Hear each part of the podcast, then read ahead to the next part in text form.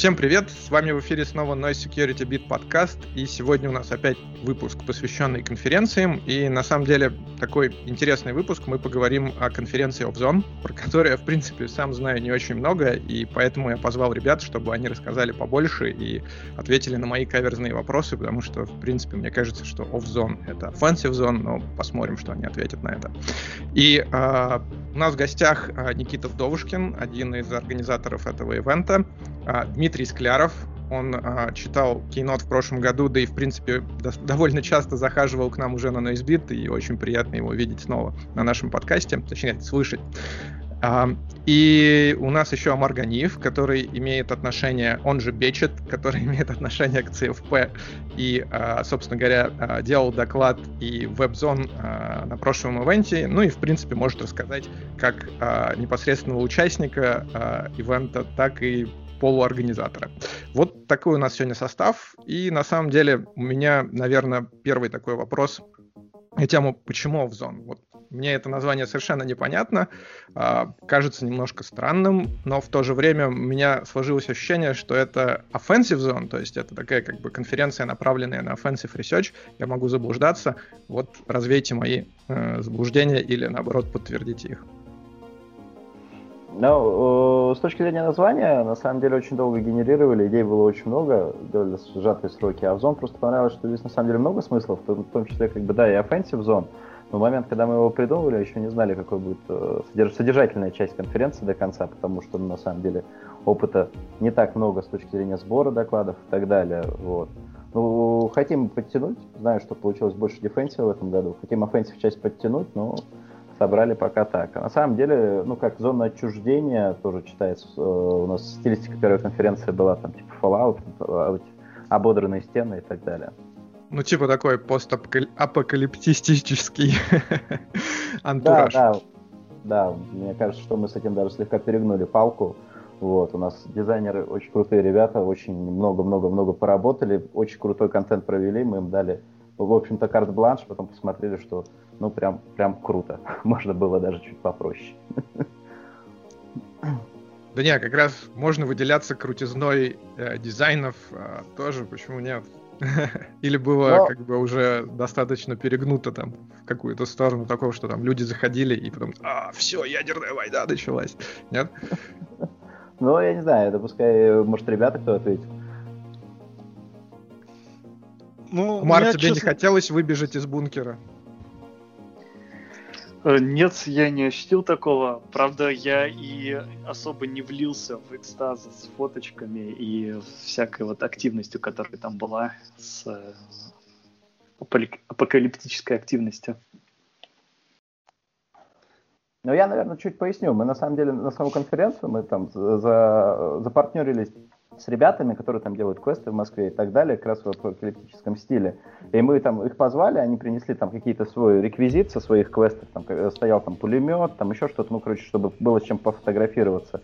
Велосипеды, кикер тоже в такой весь аутентичный. И вплоть до того, что они даже двух, по-моему, актеров привели, которые ходили по конференции, типа, создавали антураж. Вот, мы так с ними э, двойную, мы им, э, их попиарили, а не нас. Вот. Ну, прикольно, прикольно. Ну, слушай, ну смотри, как бы, окей, offensive zone, потому что антураж, или почему? Вот ты так и не ответил. А, я, наверное, так и не отвечу, потому что смыслов много внутри. Э, да, offensive именно с точки зрения то, что у нас э, тематика конференции исключительно offensive, нет, такого нет. Мы хотим и defensive, в этом году планируем обсек зон, э, в том числе делать с большой содержательной частью, в том числе defensive. Ну, мне а... кажется, что в прошлом году ивент был полностью defensive, то есть я не увидел вообще практически там никаких намеков на offense. Не, ну, не знаю, парочку докладов-то было, там у Иннокентия Синовского, например, был доклад про уязвимости в этом э, спекулятивном исполнении с детектом виртуализации. Вот. В принципе, ну, достаточно такой offensive доклад. Плюс там вся веб-зона, мне кажется, была э, в offensive стиле. Э, плюс все-таки детектирование было... звучит как defensive, согласись. Ну, мне кажется, это ближе все-таки к... Ну, детектирование, детектирование же этих э, виртуализаций, мне кажется, это больше про малварщиков, чем про каких-то других ребят. Ну, может быть, разное. Но ну, любое детектирование все-таки это... Ну, я бы не назвал дефенсивом. Тут, тут классический мне кажется, классическая разница понимания слова offensive. Некоторые считают, что offensive это только вот именно боевые эксплойты, малвари и так далее, а кто-то считает offensive, например, пентест и вообще любой взлом. Как, какое понимание вкладывается в offensive? Только хардкор, только... Не, ну на самом деле, offensive, ну давай как бы разберемся в а, направлении а, вообще смысловом а, того, что подразумевается под offensive research. А, мне кажется, что любая как бы тактическая и, а, собственно говоря, составляющая и, а, собственно, а, какие-то пейлоуды, боевые э, элементы, э, собственно, эксплуатации, это все связано с offensive, правильно? Все, что м, говорится о том, окей, мы задетектируем виртуалку, то есть мы поймем, что мы выполняемся в виртуальной среде и так далее, ну, как бы, ну да, хорошо, круто. Ну, а где offense-то? Ну, просто как бы э, какой-то код не выполнится в виртуальной среде, ну, как бы, ну, хорошо, ну, здорово.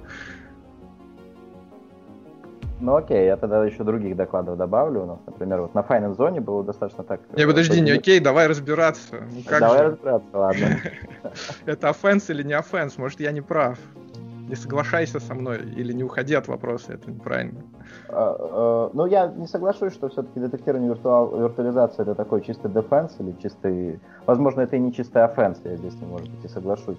Вот. Но, в принципе, своим э, понятием offense а я согласен. Вот. Ну, спасибо. Ну, то есть, на самом деле, я на самом деле считаю, что доклад по вот этим детектам был интересен. Насколько я знаю, вам даже Intel там CVE-шку дал за это. Ну, вроде даже и заплатил что-то. Ну, круто. На самом деле, э, хороший доклад был, то есть такой нестандартный подход э, к использованию спекулятивных э, техник э, для детектирования виртуалок, то есть, в принципе, неоднозначная такая методика детектирования э, исполнения э, в изолированной среде, но, тем не менее, как бы Intel тоже счел это интересным, это очень здорово. А, но вернемся, опять же, как бы, я так понимаю, что основной не было никогда основного топика по поводу offensive. Э, в принципе, вы пытаетесь сделать ивент, который он соберет различные тематики, в том числе и такие как бы активности не только с докладами, но и непосредственно с увлечением участников конференции каким-то конкурсом. Да, да, здесь все, в общем-то, так. У нас и зоны очень э, в разные стороны. То есть это э, финансовая, это веб-зона, это hardware – и, ну, и основные треки. Плюс, да, у нас там были, ну, партнеры много чего делают, и мы э, делали вот бейдж в этом году, достаточно интересный. Ну, а можно про поводу конкурсов поподробнее как-то рассказать? Да, конечно. Я знаю, что вот, э, э ну, у нас э, плюс еще, кстати, часть конференции большой является CTF Zone. А что касаемо конкурсов, у нас ребята очень сильно упоролись. И э, все время с Девкона привозим какие-то бейджи. Бейджи все время красивые и классные.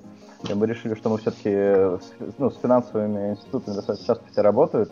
И как бы карточка такой достаточно, э, ну, такой символ, в общем-то, всей этого. И мы сделали бейдж в виде, э, ну, обычной смарт-карты. Внутрь наката, нака, накачали аплетов. Э, и, в общем-то, каждый аплет это было такое мал- маленькое задание, которое там можно было решать. Я вот знаю, что Диме Склярову очень понравилось. Я думаю, что, может быть, он лучше расскажет за эту историю. Я, на самом деле, даже в разработке толком не поучаствовал.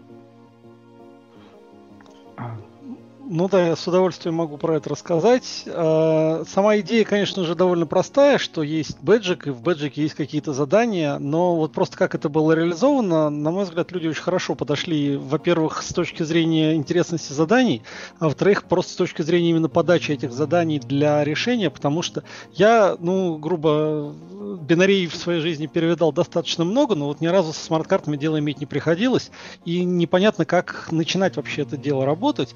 На самом сайте, когда ты заходил на страничку этих заданий, там было просто подробно рассказано, что для того, чтобы работать с картами, вам нужно вот, такой, вот такие SDK, вам нужны вот такие вот утилиты, и, собственно, логика работы со смарт-картой, она вот, вот подчиняется вот таким вот правилам, и все это буквально сжато на, на двух экранах текста. То есть это вот очень хороший такой плавный ввод, который позволил даже человеку, который ничего не понимает в смарт-картах, а я думаю, что 95% пришедших ничего не понимало в смарт-картах, после прочтения этих двух страниц уже иметь представление о том, как с этим можно работать. И понять вообще, смогут они этим заниматься или не смогут.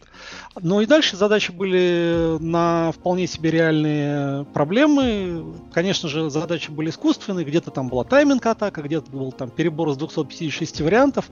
Вот. Но э, потом, когда захотелось чуть-чуть больше как бы драйва, когда э, мои, я и мои коллеги перерешали вот все четыре базовых задачки, за которые там какие-то баллы предлагалось начислять, вот, стало интересно, а можно ли сделать что-то еще с этой картой. И, ну, на самом деле, мы встретили и поддержку со стороны разработчиков.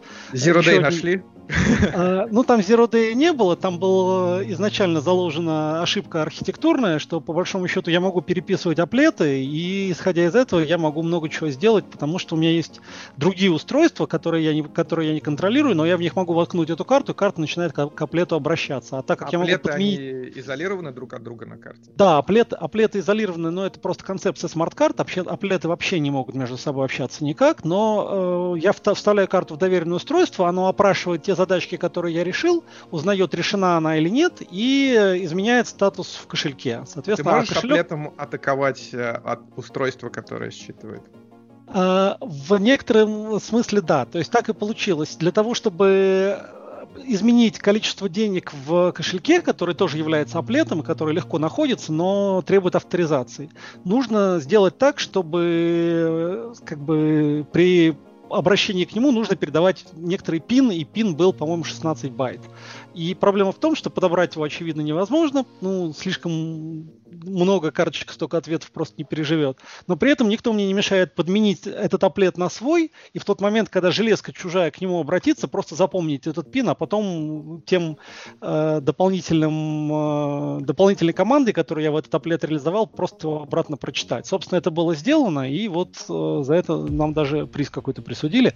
Ну, собственно, идея, идея была частично моя, а реализация была не моя, я в этот момент уже ушел, но вот мои ребята из моей команды все это дело доделали, и э, собственно, в масштабах конференции они не успели полностью справиться с кошельком, они уже в Аэроэкспрессе, когда в аэропорт ехали, а, а, они уже, вот тогда они уже все это добили, но стало понятно, что вот на промежуточной фазе у них уже направление правильное, и, собственно, организаторы это дело оценили, и все было хорошо. Была еще одна идея, еще один наш коллега притащил с собой самодельную железяку, которая должна была работать как аппаратная прокся, соответственно, она втыкается в терминал, и в нее втыкается карточка. И вот она должна записывать все, что между ними летает. Но беда в том, что у него железка работала с протоколом T0, а карточка работала в протоколе T1, и проксировать ее не получилось. Но мы подошли к оргам, честно у них спросили, ребята, можно попробовать? Они говорят, ну, вы знаете, у нас вот терминал он всего один, если с ним что-то случится, то будет плохо. Давайте мы вам сейчас через полчаса соберем машину, которая делает ровно то же самое. На ней будут эксперименты. Вот. Ну, то есть, э, вполне... Слушай, ну круто вполне доброе, деле... адекватно. Вот э, сама среда очень понравилась. Мне сложилось впечатление, что задания были достаточно простые, я имею в виду базовые, которые там были. Ну, понятно, но они нацелены на широкую публику, чтобы все получили фан. А вы как бы получили свой фан, вы пошли дальше. Да, конечно. Ну, базовые, базовые задания при, как бы, при навыках реверса и при умении... Ну, там одна задачка была довольно такая странная. Надо было разобраться с собственно, с аплетом, потому что аплет, хоть он пишется на Java, но при этом он имеет свой собственный формат, его нужно преобразовать в другой формат. При этом аплет специально написан таким образом, что в нем содержатся ошибки при преобразовании, собственно, вот эта программа для преобразования фейлится, и нужно вот это вот исправить, вот это такое не совсем понятное место, то есть тут хорошо бы еще и в Java разбираться, потому что там надо было знать джавовские опкоды, которые еще и поменены, потому что в э, том самом в смарт-карте используется свой, свой как бы диалект Java, Java, там другие айдишники команд. Вот. Ну там, это... да, Java карты, в принципе, как да, бы, если это... там у них еще кастомный рантайм, они могут просто менять э, последовательность выполнения. Вот, но в целом задачки были решаемые, то есть, по большому счету, даже дизассемблер, по-моему, был не нужен, нужен был Google, ну и там Python, и, и все.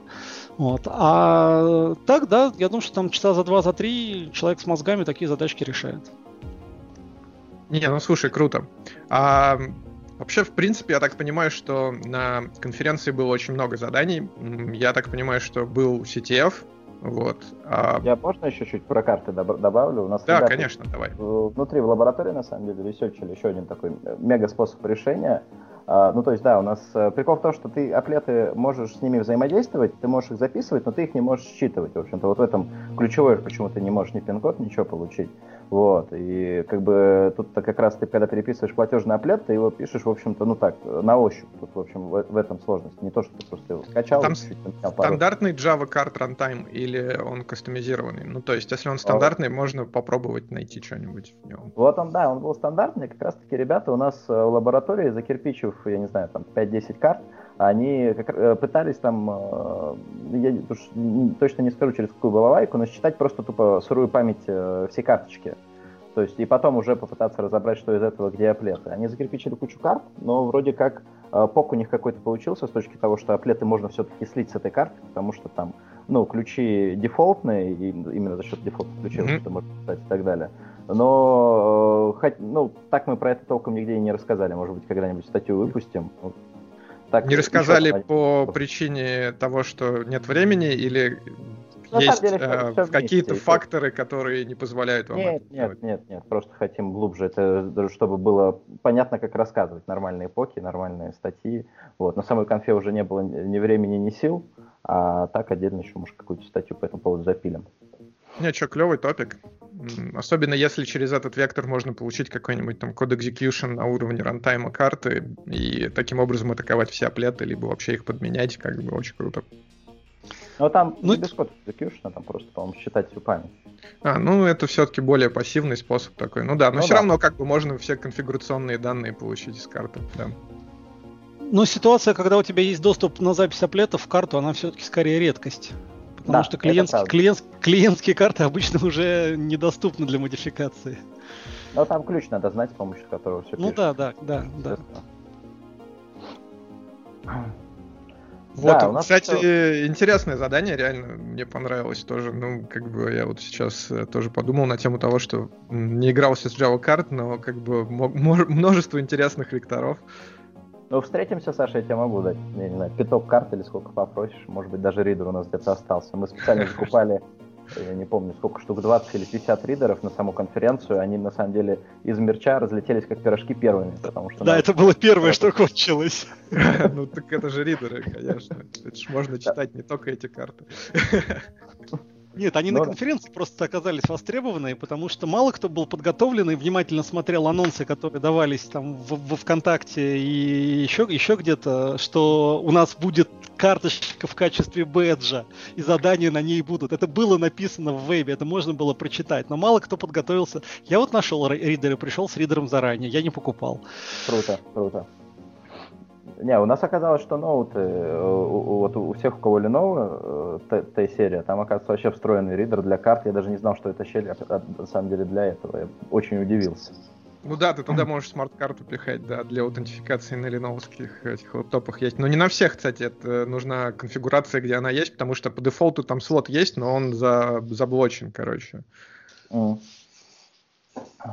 Ну, то есть нужно, нужен лэптоп, на котором, где анлочено, или нужно в биосе заанлочить. Ну да. И там, кстати, нету еще этого слота для ридера. То есть там, в принципе, есть чип, который читает, но нету как бы физически э, э, фигни, который, в которую ты пихаешь карточку. Ну, то есть там э, можно на корпусе отколупать, собственно говоря, пластмасску, которая его закрывает, но ридера самого не будет там. Ну да, ну вот он, у нас Т460 у практически всех команд, кто сидит там на винде и так далее, у нас у всех, в общем-то, была поддержка из коробки. Еще на самом деле такую забавную историю про карты расскажу. Мы же их, э, ну там, заказывали где-то Э, ну, там, кстати, даже не скажу, где заказывали в России, потому что не помню, вот, ну, типа пачка такой достаточно здоровенной, там еще пару пасхалок на самой карте, в номере и так далее. Мы их разливали руками, все полторы тысячи в офисе за там, неделю до конференции, это, конечно, было прикольные пару часов нашей жизни, так, такие эти стенд, э, установки по, по 5-10 по 10 картридеров, куда вставляешь, нажимаешь кнопку. Вы к этой конференции уже накидали себе робота на Ардуине, чтобы, блин, он вставлял, вытаскивал карточки. на самом деле, тоже большое, но пока по бейджу еще у нас нету готового пока, поэтому не буду рассказывать, как будем знать. У нас есть из, из таких прикольных активностей, которые, в общем-то, э, ну, готовы заанонсить, это мы э, продавили, э, ну, кстати, конференцию я все-таки на, на всякий случай заанонсишу, 17-18 июня э, в Москве пройдет Авзон 2019. Вот, э, будет Я проходить... думал об этом сказать в конце, потому что в середине этой да? информации она проскочит, как бы это. Мы еще анонсируем, Никит. Ну просто. Окей, я просто хотел добавить, акцентировать на этом внимание. Так, вообще, кстати, летом же, да? То есть, получается, Лет. это 17-18 июня, то есть, по сути, осталось пара месяцев. CFP открыто. CFP открыто до конца апреля, ждем все заявки. А, ну, как бы, какие топики? Топики, э, ну, на самом деле, все, что связано с практической безопасностью, то есть у нас в том году подавалось несколько таких достаточно бумажных докладов, все проехали мимо, вот, в общем-то, хотелось бы побольше, побольше именно таких практических ресечей, а, плюс, э, ну, есть main track, есть э, fast track, и мы еще решили поэкспериментировать в этот раз с форматом, добавили зону Tool Zone, это как, э, ну, в общем-то, аналог зоны Арсенал на Блэкхате, то, что кто-нибудь придет своей open source тулзой, мы дадим стенд на Чем отличается от полноценного участия? Ну, то есть, чем отличается, например, доклад по бенефитам, полноценный доклад от fast track и, соответственно, доклад на вашем арсенале? Э, на track мы, в общем-то, оплачиваем перелет, проживание, ну, в общем, там, спикер пати и так далее. То, что касаемо fast трека, то мы... Только участие на спикер, и на спикер пати, ну, естественно, да, участие само собой. Вот. Что касаемо тулзона, то пока... Из пати только участие. Пока да, пока только участие и пати. Что... Нет, а, а, нет, с пати, В принципе, пати. Арсенал и Track имеют э, аналогичные бенефиты. Да, да пока так. Не, ну это нормально. Вот. В принципе, на самом деле, хорошая идея с Арсеналом, потому что э, мне кажется, это очень хорошая активность, ну, как бы, Toolzone, очень хорошая активность, э, потому что я знаю, насколько этот э, трек популярен э, на блэкхатовских конференциях, в первую очередь, потому что, ну, там, знаешь, все знают, там, окей, там куча тулов, а когда ты приходишь, как бы, разговариваешь с разработчиком, там, может быть, какие-то новые вектора для использования тула находишь, либо, как бы, как какие-то новые тулы открываешь, которые раньше думал, что они тебе не очень интересны, а вот оказывается не совсем. Ну, в общем, да, хорошая штука. Да, да, хотим попробовать. Как раз таки очень долго насчет названия думали. Оказалось, что Арсенал это только Hat так это называет. Там, на каких-то других конференциях видели подобные зоны. Ее тоже переназывают, поэтому мы тоже решили переназвать на свой лад. Ну, раз мы ушли к таким как бы организационным вопросам про конференцию еще, а, слушай, скажи мне, вот как вообще у вас возникла идея организации офзона и вообще нафига? Ну вот мне, в принципе, кажется, что сделать хорошую конференцию — это очень сложно. Вот. Привлечь на новую конференцию хороших спикеров — это вдвойне сложно. А сделать все вместе хорошо — это просто охренительная колоссальная работа. Вот почему? А, ну, я расскажу со своей точки зрения, с человека, который именно делал, а не там принимал какие-то решения, там, связанные, там, я не знаю, с деньгами, со всеми этими вопросами. Вот. У нас э, изначально был такой ивент, как CTF Zone, он идет уже там 2-3 года, это там CTF, возможно, попозже еще про него поговорим. Вот. У нас прошли уже отборочные э, по нему в июне 2018 года, и мы всех позвали на финал в ноябре. И на, финал должен был где-то состояться, мы до этого партнерились, э, ну, с Зеронайцем, а тут э, там летом так выпало, что было непонятно до конца, э, будет Зеронайц или будет он в Питере или как еще. В результате, когда выяснилось, что он будет э, в Санкт-Петербурге, мы поняли, что ну, мы туда не повезем наших, наши команды. Вот, у нас прилетало 10 их штук. Вот, там две российские, все остальные из-за рубежов. Вот, и мы поэтому... Почему не повезете? Это же близко, отели дешевле, почему не вести? Ну, Логистики, там, в принципе, не очень на много. На самом деле, в момент, когда мы решали, еще не до конца было понятно по самой концепции Зеронайца. Мы вроде там с ребятами а, общались, там они еще не знали, насколько будет большая конференция, какая будет площадка, и, короче, мы решили, что, ну, минимизируем риски, вот, и, э, а внутри ком- команды начали общаться и поняли, что у ребят есть очень много классных идей, которые там посмотрели на других конференциях, и, в принципе, есть желание, свободные руки и, и хотение, решили попробовать сделать нам, в общем-то, наше руководство дало добро, вот, собрали, попытались собрать там, ну, там, CFP, соответственно, чтобы это было максимально размазано, то есть не Э, ну, короче, не в одной тусовке, э, попытались собрать вокруг зон такие небольшие, э, там, типа, тоже коллаборации по 3-4 человека, чтобы вместе решать, как развивать, там, то, что касаемо финансов, вот, и пошло-поехало, Вот, с докладчиками, да, конечно, было тяжело. Это то, что ты говоришь, это действительно это полностью очень большая проблема искать докладчиков, когда вы никто, вы первый год, э, вы там пишете, что у вас, да, там бенефиты, перелет и так далее. Были люди, которые просто не отвечали, даже там ни да, ни нет, а просто тишина. Ну, это в основном, если иностранных спикеров касается. Не, ну Пытаюсь... слушай, ну я объясню тебе почему. Потому что там куча вообще ивентов пытается по миру как бы появляться новых и так далее. Мне постоянно закидывают какие-то странные ивенты, приглашают как бы сделать доклад, и как бы если на все эти имейлы отвечать, ну, во-первых, как бы ответив на имейл, ты порождаешь целый трет имейлов потом. Вот. Uh-huh. И как бы в принципе, всегда перед спикерами стоит выбор, потому что, ну, ты не можешь поехать на все конференции, которые даже хочешь, потому что, ну, их просто много. Вот. И, соответственно, надо же делать и работу, и какие-то ресерчи, и прочее, как бы, и ну, в общем, это время. И, естественно, э, для того, чтобы поехать, тебе нужно потратить на это время не только на travel, но и на то, чтобы подготовить став, естественно, это самое важное. И, э, грубо говоря, окей, тебе нужно там выбрать несколько конференций. Ты выберешь, которую ты никогда не слышал, либо ты выберешь ивент, на который ты там уже два года хотел поехать, но вот все как-то не доходило. И, конечно, в общем-то, в большинстве случаев ты понимаешь выбор, куда, в какую сторону пойдет. Вот. Да, тут-то все понятно. У меня никаких претензий к ребятам, в общем-то, нет, что они иногда... Я... Я да. добавлю, э, я в октябре перед Авзоном на другой конфе встретил чувака, мы разговорились, и оказалось, что он видел э, где-то анонс Авзона и подумал, что это скам. Он зашел на лендинг-страницу и сказал, что вообще не понял, что это, какая-то черная страница, русская конференция, и он решил, что это какой-то скам и вообще непонятно что, поэтому не подал. То есть его кто-то приглашал через кого-то. Был очень удивлен, что я, оказывается, там в CFP. Ты сказал, да, да. ничего не знаю. Вообще, мое имя туда запихнули, чтобы привлечь больше э, людей на эту страницу. Блин, злые хакеры опять. Так, Никита должен срочно развеять миф, что это не лендинг страница. Нет, это не лендинг страница, у нас появился там и программа, и, за, за, и все видосы с прошлого, все, кто разрешились выложиться, э, записи выступлений, так что э, можем отчитаться, что конференция действительно была.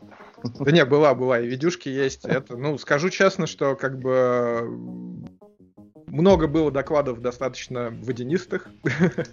Ну, чем грешны, тем грешны. Как раз это все к вопросу о том, что очень тяжело искать. Мы э, очень э, как раз попытались забить каким-то разным контентом про прошлую конференцию, там вы, выехав на каких-то личных знакомствах, именно кого там ребята зоны позвали, именно конкурсами и так далее. Ну, хотим в этом году прям постараться сделать контент все-таки качественнее, намного качественнее. Но пока надеемся, что имя начнет у нас работать в какой-то момент. Не, ну вот это хорошая, хорошая тактика. И, в принципе, я так понимаю, что, по сути, первый ивент была такая своего рода проба пера. Вы поняли, куда больше развиваться и, э, собственно говоря, какие цели на следующий ивент у вас стоят. Так вот, э, давай поговорим об этих целях и о векторах, как ты видишь дальнейшее развитие конференции. А... Ну, в общем, и, да, и, еще добавлю просто следом вопрос. Как ты видишь э, таймлайн, потому что в прошлый раз была спешка, потому что только в последний момент решили, что будем делать конфу. А сейчас я вдруг осознал, что реально осталось два с половиной месяца, и вот в сравнении с таймлайна с прошлым. Ну да, у нас на самом деле еще какие-то запасы есть, но пытаемся чесаться побыстрее. Ну, во-первых, хотим все-таки чуть побольше людей, чтобы пришло. Потом, ну, не то, что даже хотим, я думаю, что это просто неизбежность, потому что больше людей узнают, больше людей будут ожидать. Вот, поэтому, э, ну, и площадку побольше и посимпатичнее.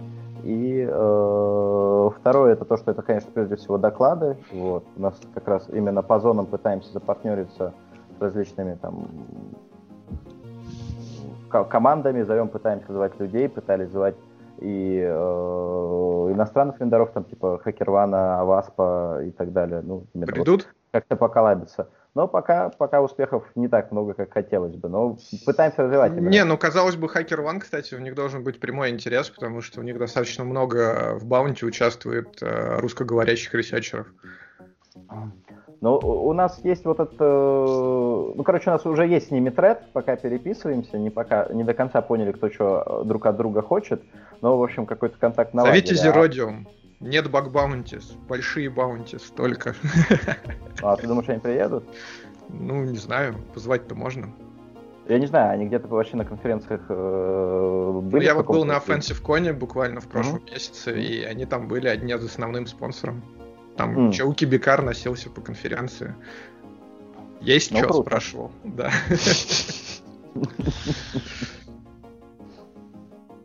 Надо будет попробовать. Вот. Опять же, э, зовите организаторов. Еще, кстати, на мой взгляд, э, здравая тактика для любого ивента, когда вы организуете. То есть, ну, как бы вы явно организуете конференцию, которая нацелена на исследователей. То есть вам нужно, ну, как бы как-то еще э, запартнериться с другими организаторами конференции. Например, звоните, зовите тех же, там, не знаю, корейцев с POC, Вангелиса, там, зовите, как бы, Мигеля и Лукаса из Offensive Con, как бы, ну, просто зовите на ивент, то есть оплачивайте им перелет, это вам поможет как бы, опять же, повысить рейтинг своей конференции в сообществе вот, людей, которые организуют различные ивенты. Ну и, конечно, не забывайте организаторов Zero Night звать. Ну, это обязательно. Ну, на самом деле, с Вангелисом мы даже э, перед прошлой конференцией переписывались, вот. Но там у него как раз э, в притирку был собственный ивент, он, в общем-то, поэтому и не смог приехать. Э, в этом году еще пока не списывались, но да, хотим поддерживать ну, контакт. Его представители приезжали, Гарри. Был. Да, да, представители, кстати, были. Была его менеджер, они на сети в зон приезжали как команда. Вот, там О, круто. Школьники. Там причем был чувак, по-моему, единственный, кому не было 18, а у нас вся конференция... Я, наверное, Он всех вынес? Ну нет, кстати, отыграли они так. У нас обычная история, что когда русские организаторы русские выигрывают, когда американские организаторы американцы выигрывают. Интересная такая статистика. А мне почему-то кажется, что просто мозги одинаково работают, что как бы... Ты имеешь в виду задания, которые готовились э, как бы организаторами э, русскоговорящими, то есть получалось как бы то, что э, у людей, которые с этой же ментальностью, им проще как бы понимать э, решения. Или, Мне ну, кажется, или то да. же самое про там американских э, организаторов, то есть, ну, это же не только ну, ментальность, это скилл-сет, школа. Ну Просто да, похожее ну, образование. Я под этим, похожее. на самом деле имел в виду э, целый вот этот вот набор. Они читали одни и те же статьи на Хабре и на Хакере. Вот, вот, вот, вот, вот. Ну, в общем, да, мы уже который год, э, я как представитель команды LCBC, у меня есть такой внутри такой пунктик, что типа LCBC все время выигрывает. Мы, конечно, много шутим, что мы вместо скорборда гифку пускаем, что там уже все решено. Вот, и все записано. Но каждый раз э, я, когда они выигрывают, думаю, блин, ну как бы еще вот сделать так, чтобы это было не только им, ну, типа, удобное, комфортное задание, а всем. Но вот в этом году впервые не выиграли финал. Ну, правда, ну, вот выиграли. Давай, на самом деле, вернемся к CTF. Вот мне нравится ну, этот топик, и, ну, как же, надо же вспомнить э, Краша и его комментарий, как бы, лучше бы ресечили, ну, то есть цитата. Так что, почему CTF почему тратите свое время над стеф, а не, например, какие-то практические исследования. Ну, то есть, как бы, это не троллинг, это вопрос реальный на тему того, что вот почему выбор а, как бы своего времяпрепровождения идет по этому вектору. Мне почему-то кажется, что Бечет лучше всех как раз и отвечал Крэшу по этому поводу. Бечет, давай, мы тебя призываем. Ну, наверное, как минимум тут есть разница понимания затрат времени я не очень-то много времени трачу на это, как и большинство. Мне кажется, только э, люди на ранних этапах прям очень много времени вкладывают в соревнования, и это неплохо, потому что они все равно прокачиваются. То есть это, например, студенты, которые просто учатся. Они вкладывают в это и потом уже могут э, применять это на практике. Мне кажется, хороший пример — это вот я сегодня открыл результаты Pull and Own, где значит, выиграл выиграл команда со сложным именем на F. Забыл, как называется. Ну, в общем, э, сплошь победители Plant Own теперь Стейфер. Ну, многие из них. И эти люди вряд ли сейчас тратят на это много времени, но когда-то потратили. Это было интересно, но это было полезно. Ты имеешь в виду, что CTF — это хороший такой вектор вхождения вот в эту область, который позволяет тебе, так сказать, не одному а, читать книжки и пытаться что-то делать, а, так сказать, влиться в некоторое сообщество, которое тебя двигает э, к дальнейшему развитию. Это и сообщество, и знания, и навыки, и развлечения. Все вместе. Понятно, что должен быть баланс. Я считаю, что... CTF бухаете. Обязательно нужно CTF для того, чтобы получить как какой-то спектр навыков. понятно, что это не заменяет всего остального обучения. Примерно так. Ну и сейчас моя мотивация, я, я участвую в Стев довольно-таки активно, просто потому что мне интересно. Это кайф, ну, азарт. В чем интерес? Азарт, кайф, я понимаю. А, То есть, окей, есть как бы... еще, еще один интерес, например, то, что в работе э, я в основном занимаюсь тем, что я хорошо умею, ну там, скажем, анализ защищенности веба, а в CTF я ковыряю что-то еще. Те вещи, которые мне не приходится, я не вынужден делать их в работе. Я могу их, этим, им заняться, этими темами заняться просто из интереса, как хобби. Но вот, собственно, я и занимаюсь в рамках CTF. Какая-нибудь там бинарная эксплуатация, крипта, что-то еще. Это, это, этого я очень редко касаюсь в работе. Могу расширить кругозор через соревнования. Здорово. Ну, как бы ну, плюс, Очень наверное, валидный ответ, в общем. На самом деле бы еще накинул, что все равно там какой-то драйв во время самого ЦТФ ощущается, когда ты там приехал куда-то, там кого-то выиграл, там обыграл, там. Вот мне э, чем очень нравятся финалы ЦТФов, э, вот, как раз, э, это э, тем, что там в какой-то момент уже становится не то, что люди ищут э, баги в каких-то изначально там, ну, задуманных сервисах, изначально известные баги, вот, а когда там уже идет эксплуатация, и народ начинает там друг с другом сражаться, уже там типа, запускает форк-бомбы, как-то патчится, то есть это такой уже более, ну, конечно, все равно такой очень искусственная среда, но она очень э, прикольная, потому что тебе приходится очень нестандартные решения и подходы решать в этом плане. Чем а можно я еще... Да, Можно, Саш, я, я еще добавлю, не, не совсем в тему того, что вы говорили, а с точки зрения зрителей, собственно, для, для чего еще нужен CTF? Ты же участвуешь. Ты же тоже ну, участвуешь иногда. Нет, ну я, я в CTF, к сожалению, я, я к сожалению, э, как это, перестал быть студентом задолго до того, как CTF пришли в Россию, и поэтому не успел поучаствовать. То я бы с удовольствием... тренера. Нет, нет, нет, тоже не получается. Я бы с удовольствием играл в CTF с утра до вечера, потому что, ну реально мне нравится решать задачки, но, к сожалению, ну не, не хватает просто времени и сил э, заниматься и работой, и CTF-ами, и еще жить когда-то успевать. Я прям восторгаюсь людьми, которые, которые это могут. Но я немножко про другое хотел сказать. Когда меня позвали читать Keynote, собственно, у меня главный вопрос был к оргам. А, собственно, а для чего вы делаете эту конферен- конференцию? Что вы хотите вынести? То есть, ну, на, на чем я должен делать акцент, когда я буду придумывать свой доклад? Ну, четкого ответа я не получил, но идея была, а, как-нибудь донеси до молодежи, что безопасность это то, чем стоит заниматься, то есть это то, куда надо идти. И по большому счету, вот без этого драйва а, молодежь на конференцию не пойдет. То есть студентам, ну что им делать на конференции, если они не понимают там высоконаучные технические доклады, или это там скучные дефенсив доклады. А, но вот если есть такие мероприятия, как активности, на которых можно попробовать, даже если ты вообще ничего не умеешь, там можно покрутить педаль у велосипеда и заработать эти самые авкоины, на которые купить там себе футболку прикольную, да. А можно посмотреть посмотреть, как люди играют в CTF, и посмотрев на это, а, попытаться самому играть в CTF. Может быть, не такого уровня, но это, это реально вот... Ну, вот кто, кто знает, когда проходил последний чемпионат мира по шахматам? Вот я, например, Тишина. не знаю. Я тоже. А, а, вот чемпи... а вот чемпионат мира по футболу. А вот все знают в Москве, недавно, ну, Евро или что там, Европа был, да?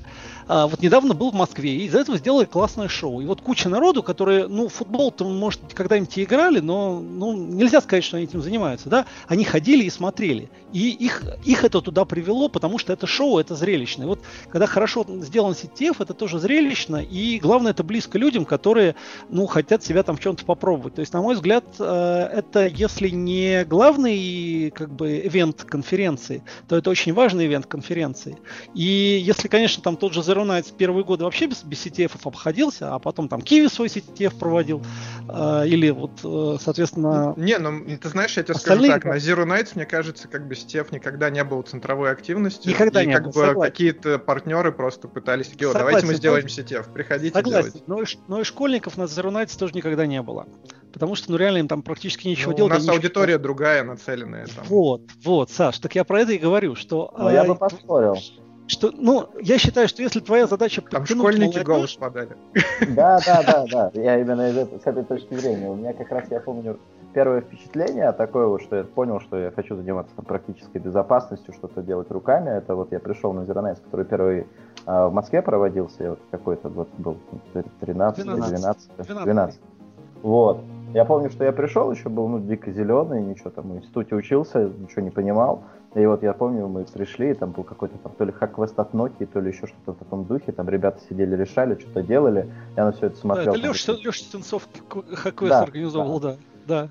Вот. Я тогда ну, никого вообще не знал, смотрел круглыми глазами. Человек, который знает, э, что такое EDAPRO и какие-то там комбинации нажимает, для меня это было просто какой-то магией, условно Ой, говоря. Это, кстати, было наше задание, которое мы с Женей делали. Ну, наверное. И в какой-то момент я понял, что да, я это хочу. Мы там с ребятами собрались, как раз-таки организовались командой Балалайка Крю, начали решать. Я помню, как первый степ у нас прошел, это был отборочный Twitch Days. Мы два дня просидели в скайпе, в онлайне, голосом решили одно задание на всех, там, человек на семь были дико счастливы и довольны, потому что на самом деле всего одно задание за 7 дней, и потом тут уже начали потихонечку вот то, что как раз Амар говорил, что расти, расти, расти, ты как бы с точки, с точки зрения точки входа очень такая хорошая вещь. Да, ну вот Я, самое главное, добавлю... что... Да, извини, что зацепили тебя не столько доклады, сколько возможность попробовать себя. То есть вот возможность порешать задачи, и это важно для молодежи. Соревновательность важна, да. Да.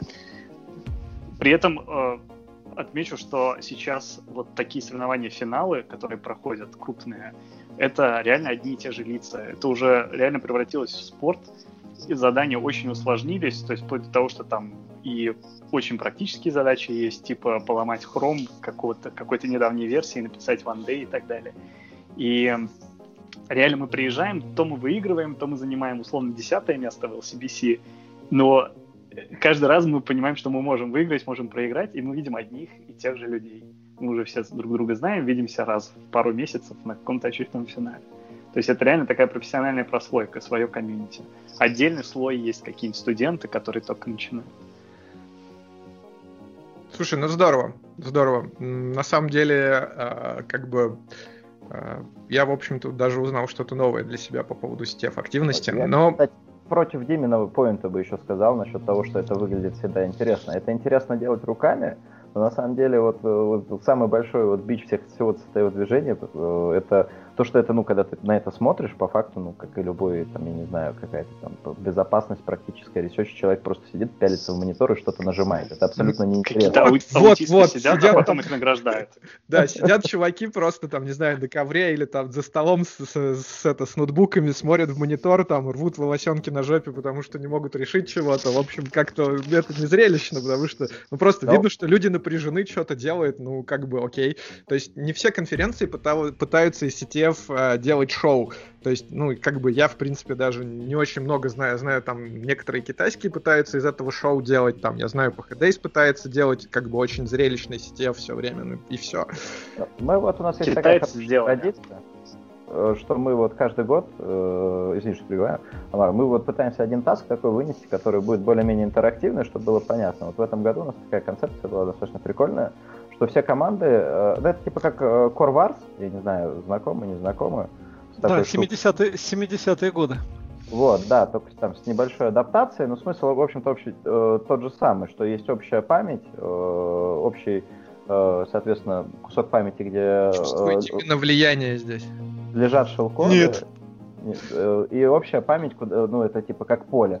Выигрывает тот, кто в самом конце там имеет больше байтов закрашенным, там, э, условно говоря, своим значением. И ты можешь, соответственно, этот ARM можешь выполнять там любые, ну, там, соответственно, пишешь шелкод, и все команды выполняют по одной инструкции по очереди. Вот. И э, прикол был именно в том, что команды, мы очень вот как раз этого ждали. То есть сначала они написали просто максимально там э, качественный алгоритм заполнения игрового поля, а потом в какой-то момент, по-моему, LCBC это сделали в начале второго дня, они начали перезаписывать чужие шелкоды. Мы сделали так, что э, операция на э, запись дороже, чем операция на чтение искусственно.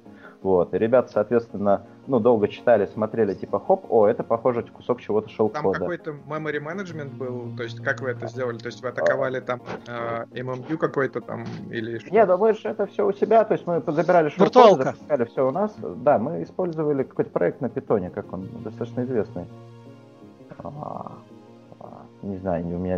А, то есть, в принципе, это была, вся среда была эмулирована на, на уровне да. питона, и вы атаковали environment, в котором это все выполнялось. Да, ну то есть там народ просто сражался сам с собой, то есть это не то, что у каждого был поднят таск, это просто вот единый такой таск, мы ходили, собирали со всех шел-коды актуальные раз в 5 минут, вот, эти шел-коды, грубо говоря, сражались между собой, они были в общей памяти, могли друг друга перезаписывать, а цель, чтобы там определенный кусок памяти в конце был закрашен твоим цветом, остальное, в общем-то, без разницы. Вот, и там такие вот, как раз вот именно этот, э, особенно если ты чуть-чуть внутрь понимаешь, там у нас была такая красивая визуализация, ну просто ячейки, как куски памяти, и закрашены тем цветом, там, который соответствует определенной команде. И, соответственно, execution там моргает ячейки. Но это вот максимальный визуализация, до которого мы дошли. Вот. Кстати, все планируем э, за open source эту штуку. Кажется, неплохо получилось. Не, кстати, идея крутая, вообще мне понравилась. Вот, здорово. Единственное, что питон. Ну, Нет, а там китайцы... Опиха, по-моему, над чем? Нет, наоборот, Саш, там не должно это работать быстро, иначе ты не, не будешь успевать новые шелкоды писать. То есть твоя задача таким образом э, проектировать свою программу, чтобы она получила вот это преимущество в глобальном масштабе. То есть это не просто а, у тебя конечный понял. автомат, который отработал и все, а ты можешь на ходу что-то туда добавить. И, ну, на самом деле, концепция игры, я говорю, я ее прочитал, я сам про нее прочитал, когда еще не, не занимался информационной безопасностью, и как бы она как раз относится к 70-м годам, то есть это там в какой-то американской лаборатории народ вот играл в эту игрушку. Когда в машине было, в реальной машине было 64 килобайта памяти, вот они вот играли в такую игру. Не, слушай, ну вообще очень клевая идея, да, ну вот как оказалось, да, такой флешбэк в CTF. Вот. Ну, мне на самом деле еще хочу вопрос задать э, по поводу CFP. Ну, то есть, как бы, опять же, у меня э, сложилось впечатление по поводу первого ивента, что там как бы было, ну, такая проскальзывал такой дух пиджачных докладов, некоторые, по крайней мере. Вот вы пытаетесь избавиться от этого в новом э, ивенте, который будет в июне, или вы пытаетесь привнести больше таких как бы формализованных докладов, нацеленных на финансы. Мне кажется, просто очень сложно избавиться от пиджачного духа, если э, у вас есть э, направленность на банки и на финансовый сектор. Или такой таковой нет? Но мы это на конкретной зоне столкнулись. Это когда там, кстати, очень такие большие с этим проблемы, финансовая зона. Потому что там вот как раз был доклад, когда читал Тимур Юнусов, э, Ярослав Бабин, э, плюс Стенников. Это вот такой кусок э, из перспективы, который рассказывал именно такой offensive, плюс у нас еще Ветер читал. Вот. А в первый день были вендора, и как раз таки вот с банками там большая проблема в том, что вот хочется, чтобы они пришли, что-то рассказали интересно технически, а они какие-то внутренние детали рассказывать не готовы, потому что, ну, они там боятся париться насчет своей собственной безопасности, что, в принципе, логично. И поэтому мы такой э, провели а эксперимент, ожидая, что они, э, ну, все-таки сделают достаточно качественный годный контент. Что-то получилось, что-то, мне кажется, не получилось. Мы хотим вот как раз на те доклады, которые там получились абстрактно-пиджачные, позвать, э, ну, попробовать просто позвать других докладчиков в этом году, приблизительно с той же тематикой, чтобы они попытались рассказать это более, как ну, более в практическом стиле. Вот, там, вот, там, например, из таких вот докладов, там, от которых э, надеялись, там, э, я слышал, что всем понравился доклад по антифроду, там были, была из Яндекс Денег, э, Екатерина Блинова, по-моему, вот, не соврать бы, вот, и вроде говорят, что у нее прям неплохо именно с технической точки зрения, хотя это вот как раз такой классический дефенс, и ну, как бы такой вендорская история, которую вроде как э, слегка опасно рассказывать, потому что ты расскажешь какой там детектив рот, и вас там найдут. Ну, мне кажется, Яндекс как таковой, он достаточно открыт в своих технологиях, как бы, и они стараются, если делать доклад, то, в принципе, пытаются что-то все-таки рассказать на нем. Ну, то есть это Яндекс отличительная такая особенность Яндекса от, наверное, такого классического финансового сектора и банков. Но Яндекс деньги не, не совсем Яндекс на самом деле. Не, ну да, но дух остался, скажем так. Может быть, может быть. Вот. Но как бы да, у нас здесь прослеживается, здесь будем стараться искоренять. Насчет главных треков, ну не знаю, там насчет прям таких прям, насчет там мейн трека и второго трека, не могу сказать, что у нас что-то там прям такое сверхпиджачное получилось. Получилось defensive больше, да. А, вот. Э, но не могу прям Прям покажите пальцем, э, будем думать, что, что, где мы повернули не туда. Скучно, ну, возможно, э, нужно доработать именно с точки зрения качества, но с точки зрения именно такого какой-то бумаги мы не пропускали. Доклады были, там нам и про GDPR хотели рассказать, и про то, как риски считать, там еще что-то, ну, как обычные такие Как отбираете доклады? То есть какой критерий для людей, которые хотят выступить на вашем ивенте? Ну, то есть вот сейчас сидит наш слушатель, который такой думает, о, блин, вроде интересная конфа, июнь замечательный месяц, э, надо что-то сабмитить. А вот, собственно говоря, какие критерии, какие топики ну, приоритете. Ну, то есть всегда есть какой-то вектор для конференции, там, не знаю, там, Иргикон, там, реверс, хардварный реверс, реверс во всех его проявлениях, там, у вас вот где этот вот такой топик, который объединял бы все остальное? Но на самом деле, не знаю, как это до конца получается. Вообще, как бы, ну, у нас там поднята платформа, в которой там приходит заявка, каждый оценивает то, как видит, ну, типа, что, что почему там Беч оценил, оценил какой-то доклад на плюс 2, а потом после него там Купризель его оценил на минус 2, это, я не знаю, у них в голове такая останется.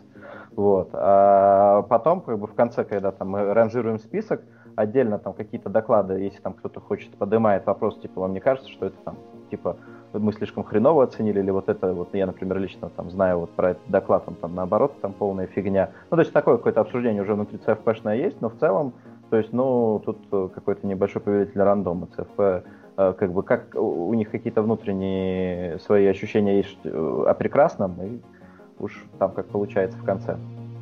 Хорошо, я задам вопрос по-другому. Э, давай исходить из того, что ну, потенциальный участник конференции на шоу Zero Day в посттерминале.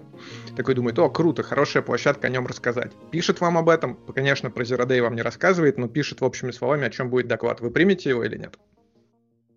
Ну, э, если, условно говоря, там будет описание на 2-3 строчки, то... Нет, есть... давай говорить так, оно достаточно техническое для того, чтобы понять, о чем будет доклад и интересное, но оно недостаточно раскрывает технические подробности самой уязвимости. Ну, то есть оно раскрывает достаточно контекста, чтобы понимать, что да, такой вектор реальный. Да, нормально, такое возьмем. У нас как раз такой доклад, в общем-то, частично и прошел. По-моему, э, не Скляров, а Скляр у нас еще выступал. С э, да, из лаборатории, да. Да, из лаборатории на чарджеры. Там как раз у него была история, что он говорит, что сейчас я в процессе дисклоужа, вот, целиком все подробности рассказать не могу, но в общем и целом действительно буду рассказывать про это и про это. Вот. И ему, по-моему, все поставили достаточно высокие оценки, он без вопросов к нам прошел. Ну, то есть э, к да, такому да. бы человеку были... Да, Бэч, давай. Мы были бы очень рады э, все, что касаемо именно э, части, связанной там э, с атаками, с новыми там методиками, с новыми конкретными уязвимостями и так далее. Мы здесь полностью все очень интересно. Присылайте там, чем больше напишите, тем больше шансов, что вы, естественно, пройдете. Вот, э, то есть там были там у нас, не знаю, пару заявок, там, типа в три строчки, которые там, типа, ну, вообще непонятно. Бывали такие, что пять строчек, кажется, что надо брать. Ну, Никит, кстати, ладно, тогда я задам вопрос. У меня такой, хорошо, вот человек, по сути, вам говорит, что он, ну, э, в данном случае про доклад, который ты говорил прошлогодний, человек сразу сказал, что вот я делаю responsible disclosure. Что вы будете делать с докладом, который об этом вам не пишет э, в контексте своего описания? Но, тем не менее, как бы упоминает про то, что а, уязвимость какая-то есть. Я правильно понимаю, что, типа, разрешим ли мы Zero Day на, на, рассказать на зоне? Ну, типа, да. раскрыть? А, ты знаешь, у нас здесь э, как бы так, пока прецедента не было, я, наверное, не отвечу. Но скорее мы типа как, как Бизон мы, наверное, такое не поощрим, но на самом деле тут я думаю, что как ЦФП решит, так, в общем-то, и будет. Там, ну... У нас нет таких прямых рычагов на, там, на, на влияние самой конференции, ну, именно с точки зрения э, докладческой части, так что, не знаю, дождемся прецедента, там будет понятно. То есть в наручниках не уведут никого? Ну, мы-то точно никому не позвоним, чтобы приезжали с наручниками, ребята.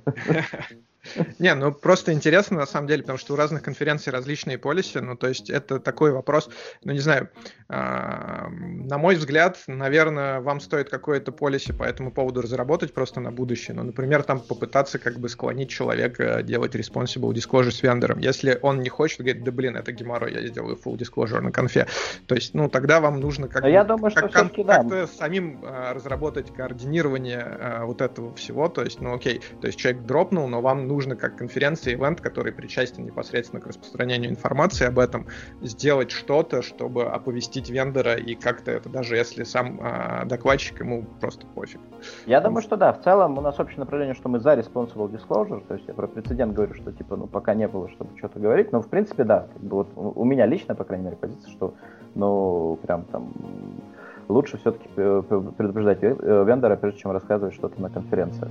Вот. А еще ну, был с одной стороны ты прав, но с другой стороны ты пойми, что как бы, э, ну вот смотри, как бы есть куча вендоров, у всех свои полиси, и, как правило, как бы, ну, в большинстве случаев для них это лишний геморрой, для тебя это лишний геморрой, и вот эта вот как бы синергия, она, в общем-то, вызывает только лишние телодвижения, и понятно, у вендора как бы ему нужно патчить эту уязвимость, но если нет у вендора bounty, или это researcher у, как бы, который там уже имеет кучу CVE, ему пофигу, в принципе, на то, что там еще одна.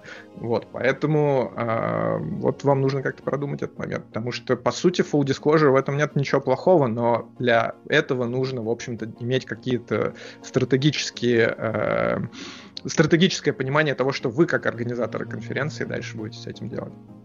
Окей, okay, окей, okay, я понял, я думаю, что над этим подумаем. Может быть, какой-то апдейт даже на страничке CFP самого сделаем, чтобы было ясно, явно и понятно. Некоторые ивенты, ну, они говорят, окей, ты можешь делать full disclosure, но как бы мы, в свою очередь, можем координировать как бы раскрытие, то есть от тебя, по сути, ничего не требуется, кроме как бы при, прислать нам всю информацию об уязвимости, а мы с вендором сами будем работать, то есть таким образом как бы карму э, ивенты улучшают.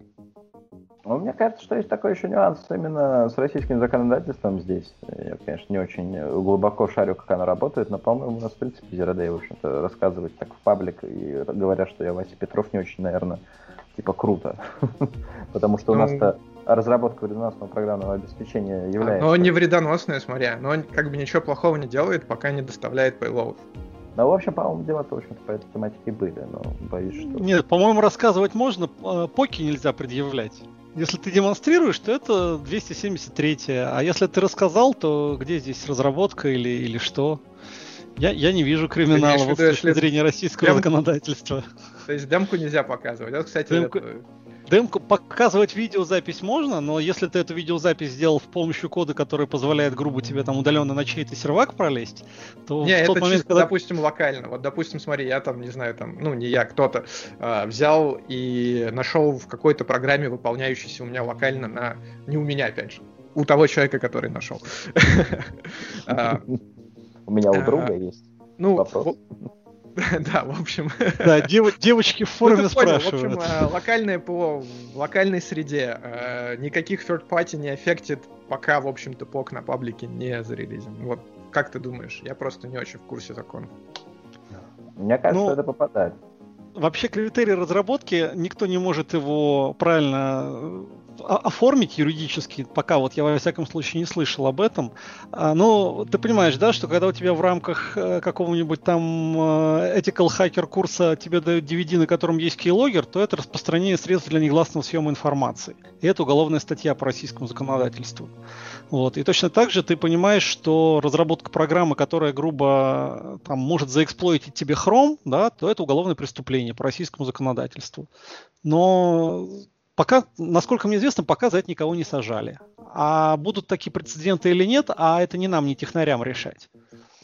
Ну да, согласен. Кажется, там основное понятие еще умысел. Был ли у тебя умысел вредоносный, или ты в законе нет. игрался в В законе нет, по-моему, ни слова про умысел. Разработка программного обеспечения предназначена для несанкционированной модификации информации. По-моему, так. Да, в Уголовном кодексе ничего нет. Все, судья не будет смотреть на твой умысел. Есть состав преступления, есть пострадавший. Все, виноват. Безобразие. Как сложно ну, жить. Ребята, да. все, кто ну, собирается... Это к юри... Ну, это к юристам. Да, все, кто собирается сабмитить доклады Zero Day именно Офзон, и не только на Офзон, а вообще на конференции, особенно в России, судя по законодательству, а, рекомендую посоветоваться с организаторами, либо проконсультироваться с кем-то, кто понимает в этой теме. Судя по всему, не все так просто. Ну да, я бы не шел. На самом деле, прикольную идею, кстати, э, Сергей Белов, мы с ним общались, он предлагал. Он предлагал такой, типа, half, блин, я не помню, как он назвал это, типа, half э, day show или что-то в таком духе, что бывает какие-то уязвимости, которые ты там, типа, какой-то мини-пок получил, вроде уже вот-вот-вот у тебя эксплойт, но по факту до конца тебя не получается ее разработать. Там он, например, говорил, что там... Ты имеешь в виду просто какие-то техники демонстрировать, которые могут быть, собственно говоря, кирпичиками ну, или звеньями созданиями? Создания ну, то есть даже не то, что э, кусочки техник, а именно... Э, то есть вот э, бага есть, но она там ты, э, условно говоря, она там либо неэксплуатабельная, либо даже не то, что именно если не с бинарной точки зрения говорить, а там ну, Сергей Шелон про говорил, что там XSS, и у тебя там не хватает там одного байта, чтобы до конца payload свой проснуть. И вроде как с этим ничего не сделаешь. Вот, ну и э, как бы вот она там валяется у тебя там сколько, какое-то время на диске и, и валяется. Вот. У нас вот, типа, вот, вот так, так, такая идея вообще-то была, но не знаю, мы пока еще не продумали до конца. А... Но это как, как раз, скорее всего, просто не попадает под э, все статьи, которые мы только что перечислили, потому что тут, в общем-то, это не вредоносно, это же не сломало, у тебя там есть просто какая-то там кусок, кусок чейна там, или еще чего-то, который ты до конца не можешь развить, а там что с ним дальше сделают, это пожалуйста. Главное, Но... чтобы не, по... не появился человек, у которого получится развить это дело до конца, и тебя не привлекут как соучастника. Ох, ну, страшно жить. Давайте сменим топик. Я думаю, надо уходить у, у Да. Слушай, да, Дим, на самом деле у меня есть вопрос к тебе, потому что я уже давно хочу вот этот вопрос задать. Как тебя заманили на Keynote? Э, да на самом деле ничего страшного в этом вопросе нет, и мне предложили, я согласился. Э, я ничего не имею против того, чтобы выступать, я ничего не имею против того, чтобы доносить до людей какие-то там свои, э, свои жизненные позиции, но кино вот это просто не технический доклад, и я считаю, что это вообще очень благодарная работа, потому что ну, не то, чтобы моя жизненная позиция, она там какая-то образцовая, правильная, но я пытаюсь передать людям, в общем, те знания. Я в инфобезе 20 лет, и я считаю, что мне есть что им сказать, и если они меня услышат, то это будет здорово, потому что в, рамках обычного технического доклада, как правило, рассказать о том, как я вижу мир, как я вижу индустрию, не получается, потому что времени на это совершенно нет. А, и, опять же, для меня было интересно, но опыт я никогда не читал кейноуты. А какая цель кейнота твоего была вот в прошлом году? То есть ты перед, себе, перед собой какую вот цель ставил? Что ты хотел донести? Месседж какой был аудитории? Я пытался рассказать, как э, для меня, как для исследователя, менялся мир информационной безопасности. То есть, как я его воспринимал в тот момент, когда я грубо заканчивал институт, а, как он эволюционировал в процессе моей работы в разных местах, и как я его вижу сейчас, и на что нужно обращать внимание для того, чтобы, ну, во-первых, не наделать ошибок, во-вторых, а, чувствовать себя более или менее комфортно, ну и перспективы, куда, куда вообще дальше можно двигаться в этом мире. Я вообще очень люблю инфобес и люблю его прежде всего за то, что в нем не скучно, в нем каждый день что-то новое. И вот это вот один из главных поинтов, который я пытался донести. Слушай, ну здорово. На самом деле, я так понимаю, что есть видеозапись на YouTube, э, и можно, собственно говоря, всем желающим ее посмотреть, что я рекомендую, потому что у Димы огромный опыт, и послушать его философское брызжание очень интересно. На самом деле, еще хотелось бы э, поговорить о следующем. То есть, ну окей, ивент будет, э, как бы про цели Никита немножко раскрыл, что хотят э, реорганизовать э, конференцию с точки зрения убрать э, пиджачность, которая прослеживалась на некоторых секциях в прошлом году. Uh, offensive research имеет место быть, но как бы не основная цель конференции. Про CFP мы поговорили, то есть, э, в принципе, в комиссии присутствует достаточно большое количество людей, и они не связаны в большинстве своем с организаторами. Правильно, Никита? Да, да, у нас мы когда CFP выбирали, у нас был такой изначальный посыл, что там не больше по одному, чем один человек из компании, там, условно говоря, и ну, мы пытались собрать максимально там с разных сторон. В общем, мне кажется, что какой-то получилось. То есть там есть как и дефенсив истории, так и обычные ресерчеры, и как бы все подряд. А, какие вот вот осталось чуть-чуть совсем два месяца. Вот грубо mm. говоря, а, какие доклады вы ждете? Вот какие топики самые горячие? Что бы вы хотели увидеть? Даже я так, так, так сходу не скажу. Ну как же, а Artificial а... Intelligence, Blockchain, Cryptocurrencies. Ненавижу все эти слова. Про смузи мы послушали, наверное. Зон не ждет докладов про криптокарренси. Шутка. Ну, да, у нас в том году был Хелман в CFP, и он как раз-таки в этом году, когда ну, там, мы с ним переписывались, он сказал, что типа, ну у вас крипты нет, сплошной, сплошной блокчейн, а это как раз, это, это не криптография. Я в этом ничего не понимаю. Вот. Но на самом деле все-таки больше именно про... Если именно про offensive часть, то это эксплуатация каких-то конкретных систем, я не знаю, там, мне кажется, IoT, да, насколько бы это не было хайпово, мне кажется, там еще там много-много, ну там типа докладов какое-то бесконечное количество можно рассказать. Ну, это... IoT ты что подразумеваешь? То есть IoT это очень большая тема. Я так понимаю, ты имеешь в виду любые devices, которые нас окружают в повседневном мире, в том числе и medical. Да, да, да, да. То есть мне очень нравится, я подписан на канал в Твиттере, там, Internet of Shit. Вот, и там постоянно очень много всякого такого выкладывают, и мне кажется, что вот эта вот тематика, она такая прям достаточно мощная. Ну, ну вот на этой неделе, кстати, это Nvidia зарелизила 99 долларов, за 99 долларов девайс, который Raspberry Pi на стероидах, где там можно запустить TensorFlow, так что теперь будет не просто Internet of Shit, а теперь будет Internet of Smart Shit. Вот. Smart Connected Shit. Я бы, кстати, еще, знаешь, я, я бы попробовал твой вопрос еще Камару переадресовать, не знаю, может, у него в голове есть какая-то концепция, какой бы он хотел услышать доклад там у нас в CFP или в Авзоне. Я еще, на самом деле, в платформу никого не пустил, пока доклады собираются, ну, по прошлому году. Не, я сейчас подумал о том, что неоднократно замечал, и многие это признают, что самые интересные доклады — это фаст-трек зачастую, потому что Э, докладчик не вынужден раздувать материал на 40 минут, и он просто быстро и по делу выдает какую-то инфу, которая часто полезна и понятна довольно широкому кругу, потому что это не какая-то глубокая тема, которую надо час рассказывать.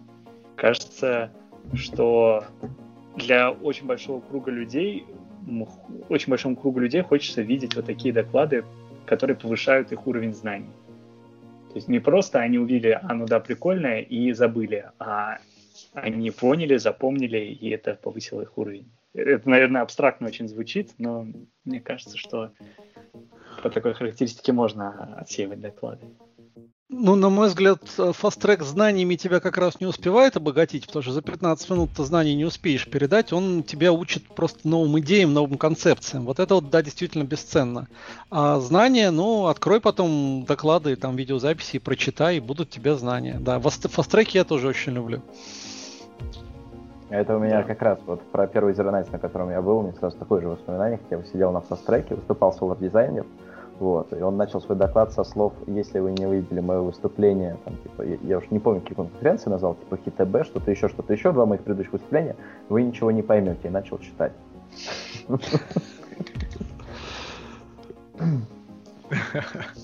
Да, хорошее начало.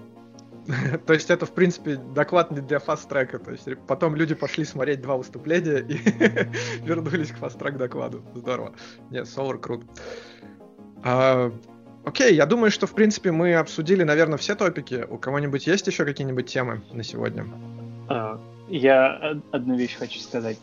По, в начале, когда мы а, затрагивали перед записью подкаста вопрос про разницу, по-моему, мы упоминали разницу конференции, я зашел на сайты PhD, Zero Nights и Avzon и спарсил оттуда список докладчиков и пересек. Просто, не знаю, может, кому-то интересно. Значит, это за 2018 год. Пересечение Обзона с PhD по докладчикам. А, всего лишь 5 а, человек. Денис Горчаков, Дмитрий Скляров, Иван Огарков, Сергей Овчинников, Илья Костюрин. А, Я бы не хотел Перес... видеть никого из них, наверное. Э, пересечение Обзона с Zero Nights — это только я, один человек. Э, пересечение PhD из Zero Nights три человека. Сергей Белов, Денис Коллегов, Алексей Морозов. При этом, э, что прикольно, э, количество спикеров на PhD 115, а на Авзоне и Zero Nights одинаковое, 52. Получается, что по масштабу Авзон и Zero Nights одинаковые по количеству спикеров. При этом пересечения у них практически нет, а с PhD пересечения есть, и оно разное. То есть твой посыл и... в том, что больше конференций разных, аудитория, в принципе, для каждой найдется, просто разный да. таргет, и в этом смысл? Да, в том числе. То есть получается, что нет такой прям такого размывания конкуренции, что вот сделали еще одну конфу, теперь туда перейдут какие-то спикеры. На деле пересечение маленькое у всех конференций, э, разные аудитории, разный масштаб и так далее. Ну и вот я так и не добился от Никиты а, какого-то месседжа основного и таргета для офзона. Я так понимаю, что в принципе офзон объединяет множество различных топиков и как бы не только как бы финанс и банковский сектор, то есть это как бы очень обширный, тем, те, обширный набор тематик, в том числе, насколько я понял, так и embedded девайсы тоже. Да, да, тем, тематик много, но как бы у нас э, цель это в том, чтобы, ну как раз, наверное, то, что Дмитрий сказал, что типа э, делиться знаниями, чтобы люди приходили, была такая площадка, чтобы все могли рассказать, вот, пытаемся и э, здесь немножко анархии в этом плане посеять, чтобы там вот... Больше как, анархии. Сами, что сами ребята решали, что интересно послушать, условно говоря, это наше ЦФП. Вот. Ну и на самом деле, мне кажется, все равно 90% конференции сейчас превратилось в нетворкинг, и вот именно сами доклады, по факту, которые там происходят на конференции, вот если это действительно такой глубокий технический доклад, который там, ну, там, ну, мне кажется, его достаточно сложно за 40 минут понять, там, если ты до этого там, не, не, не изучил там хотя бы какой-то пейпер, который был, чтобы там задать ну, вопрос. Ну, или Мне кажется, вообще, в принципе, э, смысл э, глубоких технических докладов за 40 минут, то есть, ну, тут есть два варианта. Либо ты специалист в этой области, ты все поймешь, то есть для тебя контекст понятен изначально, либо как бы этот доклад тебя заинтересует, чтобы ты как бы раскопал инфор- дополнительную информацию для себя, самообразовался в этом направлении и как бы ковырял доклад, а, ну, либо это просто пролетает мимо этой аудитории, и ей неинтересно. Вот, то есть, ну вот я поэтому и говорю, что здесь вот как бы очень важный такой концепт, это именно нетворкинг. Вне зависимости от того, пришел ты потому, что ты все знаешь, пришел ты потому, что ничего не знаешь, очень полезно потом просто пообщаться с, там, с докладчиком там, или просто там, э, там с ребятами, кто там что-то понял на этом докладе, там обсудить, там типа сто пудов узнаешь много нового, там в той же сфере или в новой для тебя сфера, в общем-то без разницы. Ну тут я полностью поддерживаю, и более того, грубо, как, как известно, на конференциях все самое интересное рассказывается в кулуарах. Разумеется, что есть какие-то топики, которые со сцены не рассказывают по разным причинам, но когда люди встречаются, и когда они доверяют друг другу, или когда они даже там не то чтобы доверяют, но все равно там нормальный уровень общения, они могут поделиться какими-то ответами на какие-то вот вопросы, которые ты можешь задать им вот in person. А где еще встретить умных людей, как не на конференциях? То есть для меня, например, конференции давно уже это не доклады. Это это именно общение с людьми, которых я там встречаю. И вот в этом плане, мне кажется, что Авзон вполне себе сравнялся по уровню людей, которые туда приезжают с Заранайцем и Пахадейсом. Там есть с кем пообщаться. Самое главное. Спасибо. Мне кажется, это отличная концовка нашего подкаста. Вот. А, я думаю, что надо закругляться. Мы обсудили очень много сегодня различных тем, ушли в философию CTF. Получилось здорово. Спасибо, ребята, что пришли. И как бы пару слов на прощание нашим слушателям, если, так сказать, есть что добавить. Ну, я тогда, в общем, традиционно скажу, что приходите на конференцию 17-18 июня, билеты в продаже. А ЦФП открыты до конца апреля, ждем заявки. Если есть какие-то идеи, там, бешеные, безумные, пишите мне, я не знаю, в Телеграм, на почту nvsobaka.moscow. Все, welcome. У меня все. Хватит. А, не придумывайте политику и идеологические ограничения, ходите на все конфы, читайте доклады, пишите тулзы и нетворкайте. Все. Дима, закругляй. Ну, я вроде все, что хотел сказать. Ну, безопасность это интересно. Не, это, не отказывайте себе в том, что вам нравится. Занимайтесь безопасностью, и все у вас получится.